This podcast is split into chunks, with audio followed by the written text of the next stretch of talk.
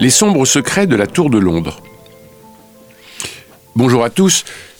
Depuis presque mille ans, la Tour de Londres garde la capitale anglaise sur les rives de la Tamise. Au fil des siècles, cette forteresse a été palais royal, gardienne des joyaux de la couronne, trésorerie du royaume, ménagerie royale, prison inexpugnable, lieu effroyable d'exécution et de torture et d'attraction touristique majeure. L'histoire de la tour commence en 1066 lorsque les Normands de Guillaume le Bâtard, le futur Guillaume le Conquérant, envahissent l'Angleterre.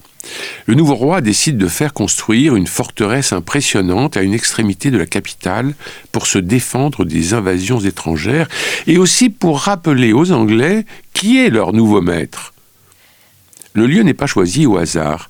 Il est proche d'un carrefour stratégique de la Tamise où se trouve aujourd'hui le tout aussi célèbre Tower Bridge. En ce temps-là, Londres occupait à peine la surface de l'actuelle City, c'est-à-dire plus ou moins celle de l'antique Londinum romaine. Le château de Guillaume est d'abord construit en bois, mais des travaux sont rapidement menés pour le remplacer par une grande tour en pierre, l'actuelle tour blanche, le grand donjon au centre de l'enceinte. À une époque où la plupart des édifices ne possédaient qu'un étage, la tour blanche se dressait à 27 mètres du haut sur une colline artificielle dominant les plaines et les marais au sud de la Tamise et était visible depuis toute la ville et à des kilomètres alentour. Il s'agissait en quelque sorte du premier gratte-ciel de la City destiné à rappeler à tout Saxon rebelle que les Normands étaient là et comptaient rester. Au XIIIe siècle, les deux murailles qui ceinturent aujourd'hui la tour sont ajoutées et les douves sont élargies et remplies d'eau de la Tamise. C'est ainsi qu'est créée la forteresse qui, avec quelques modifications, a traversé les siècles jusqu'à aujourd'hui. On sait que les rois d'Angleterre résidaient régulièrement dans la tour, mais l'on sait moins que ce lieu était aussi la demeure des animaux du roi. Durant six siècles, la tour a accueilli une véritable ménagerie de bêtes sauvages qui abritait à son apogée plus de 280 animaux d'environ 60 espèces différentes. Les premiers arrivants sont en 1235 des lions de l'Atlas, une espèce aujourd'hui éteinte à l'état sauvage. Ces lions sont de même type que ceux sculptés à Trafalgar Square ou présents sur les armoiries royales. Vingt ans plus tard, les chevaliers revenant des croisades rapportent un éléphant auquel ces soigneurs de la tour, animés des meilleures intentions, faisaient boire jusqu'à 4 litres de vin rouge par jour pour qu'il ne souffre pas du froid. Il y eut aussi un ours polaire norvégien qu'on laissait chasser dans la Tamise en l'attachant avec une grosse corde. Les présents offerts au roi venaient grossir la ménagerie royale. Au XVIIIe siècle déjà, les animaux attiraient les foules qui payaient trois demi-pennies pour entrer. Il existait cependant un tarif réduit si l'on apportait un chien ou un chat à donner à manger au lion. L'entrée était gratuite. Cette ménagerie a été fermée au début du XIXe siècle, mais elle fut longtemps l'une des principales attractions de la tour. Une tour qui réserve bien des surprises et des secrets. Ne serait-ce qu'à l'entrée de la forteresse où une pierre manquante dans le mur de l'historique tour Bewart laisse entrevoir derrière une vitre une main sinistre. Personne ne sait qui l'a placée là, bien que d'aucuns pensent qu'il pourrait s'agir d'une plaisanterie de halbardier qui garde la tour. Une découverte tout aussi importante a été faite dans cette même tour lors des travaux de restauration d'une cheminée dans la salle du premier étage. Une fresque représentant la crucifixion qui aurait été peinte vers 1390 et qui est actuellement la seule fresque découverte dans la tour de Londres. Pourquoi avoir peint à cet endroit cette représentation? Probablement parce qu'à partir de l'année 1278 et durant les six siècles suivants, cette section de la tour a abrité la monnaie royale. C'est là que les marchands apportent leur or à la couronne où il est pesé, évalué et acheté pour battre monnaie. Le risque de fraude étant énorme, le message de la fresque s'adresse aussi bien aux marchands qu'aux fonctionnaires. Il laisse entendre que Dieu voit tout et que le malhonnête ne pourra pas échapper à l'enfer. Curieusement, c'est le roi lui-même qui, vers 1526, commence à voler en remplaçant l'or et l'argent des monnaies par du cuivre bien plus économique. Ce roi, c'est Henri VIII, auquel est liée la chronique noire de l'histoire de la tour, comme nous allons le voir. Dès l'époque des premiers rois normands, la tour a servi de prison politique pour toutes sortes de personnages que les souverains considéraient comme une menace. Conspirateurs et rebelles, rivaux dynastiques, étrangers capturés lors de batailles. Beaucoup meurent dans des circonstances troubles, comme le jeune Édouard V et son petit frère reclus et assassinés en 1483, probablement sur ordre de leur oncle Richard III. Mais c'est sous le règne du roi Henri VIII que la tour connaît sa période la plus sombre. Les petits bâtiments situés juste après l'entrée de la tour dissimulent un lugubre secret. En passant par la Queen's House, résidence privée du connétable du gouverneur de la tour, on accède à une chambre en pierre désormais vide et fermée aux touristes.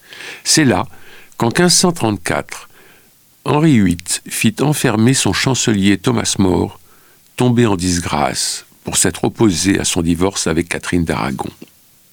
Le quotidien des prisonniers variait énormément en fonction de leur richesse et de leur statut social. Mort avait droit à des tapis au sol, des tapisseries sur les murs, des meubles, des bougies, et, du moins jusqu'à ce que le roi décide de les lui supprimer, des livres et un domestique. Mort n'ayant pas cédé, il finit par être décapité le 6 juillet 1535 et sa tête fut exposée sur une pique à la porte des traîtres qui permettait d'accéder directement à la tour depuis la Tamise. Henri VIII ne s'arrêta pas là. Les dômes qui couronnent les quatre tourelles d'angle de la tour blanche ont été construits sur ses ordres pour rendre l'édifice encore plus ostentatoire lors du couronnement de sa deuxième épouse, Anne Boleyn, en 1533.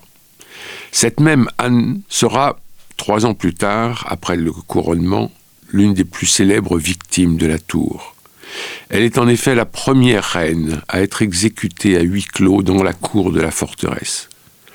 Voulant faire preuve de charité, Henri VIII avait fait venir de France un bourreau expérimenté qui trancha la tête de la reine d'un seul coup.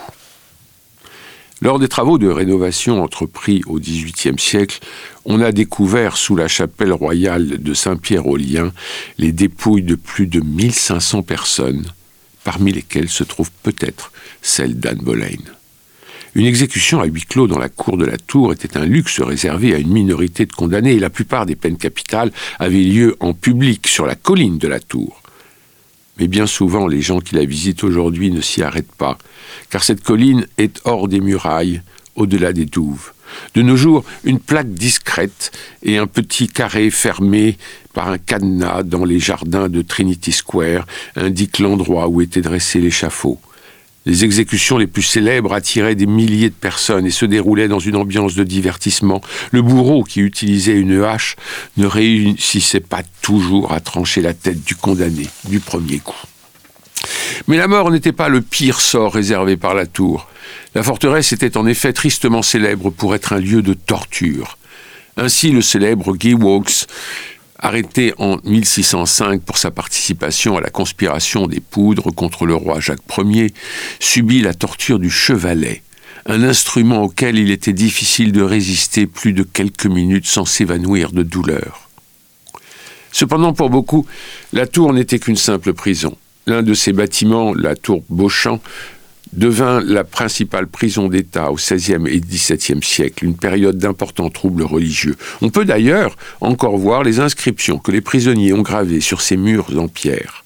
Le tourisme de masse apparaît au XIXe siècle.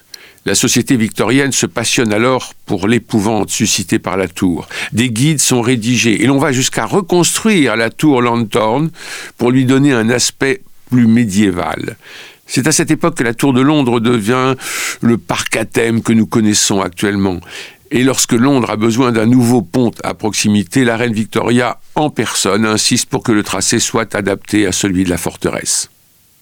La construction du Tower Bridge débute en 1886, adoptant volontairement un style néo-gothique pour éviter un trop fort contraste esthétique avec l'ancienne forteresse. Les visites sont suspendues pendant la Seconde Guerre mondiale et les douves, asséchées depuis longtemps pour éviter de véhiculer des maladies, deviennent un grand potager destiné à nourrir les Londoniens. Pendant le Blitz, 15 bombes explosives, 3 missiles et de nombreuses bombes incendiaires sont larguées sur l'édifice. Si l'on déplore la mort de trois personnes, les dégâts matériels sont mineurs. Durant cette période, et pour la dernière fois, la tour loge de nouveau des prisonniers célèbres tels que Rudolf Hess, le dernier prisonnier d'État. La dernière exécution a lieu le 15 août 1941, quand l'espion allemand Joseph Jacobs est fusillé. La chaise sur laquelle il a été exécuté est toujours conservée dans la forteresse. En 1946, alors qu'elle n'est pas entièrement reconstruite, la tour rouvre ses portes au public. Si l'épidémie de Covid a dû de nouveau contraindre à sa fermeture temporaire, elle continue à monter la garde sur la Tamise. Car comme l'affirme la légende, la tour reste tant que les corbeaux y demeurent. Merci de nous avoir suivis jusqu'au bout. N'hésitez pas à vous abonner à notre chaîne et à partager nos émissions. À très bientôt pour un nouvel épisode.